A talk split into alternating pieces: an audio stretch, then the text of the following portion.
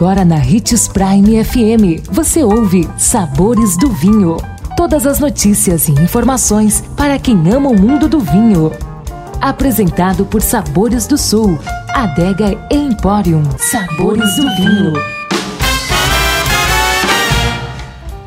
Olá, sou Marlon Menegatti, sommelier internacional da Adega Sabores do Sul. E nosso tema de hoje é: Todo vinho doce tem adição de açúcar? O que você acha? Se a sua resposta for sim, ela vale para o vinho de mesa ou vinho colonial suave e alguns vinhos finos, onde é adicionado açúcar para deixar o vinho doce.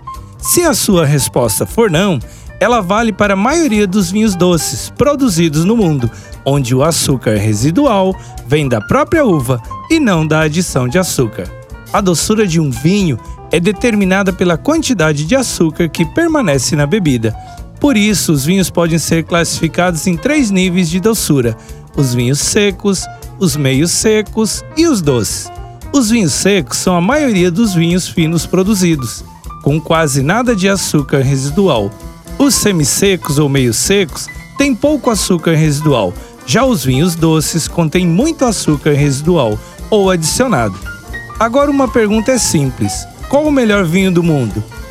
E a resposta é fácil: o melhor vinho do mundo é o vinho que você gosta, seja ele seco, demi-sec ou suave. E vamos juntos aumentar a nossa média de consumo, que hoje não passa de 3 garrafas por pessoa por ano.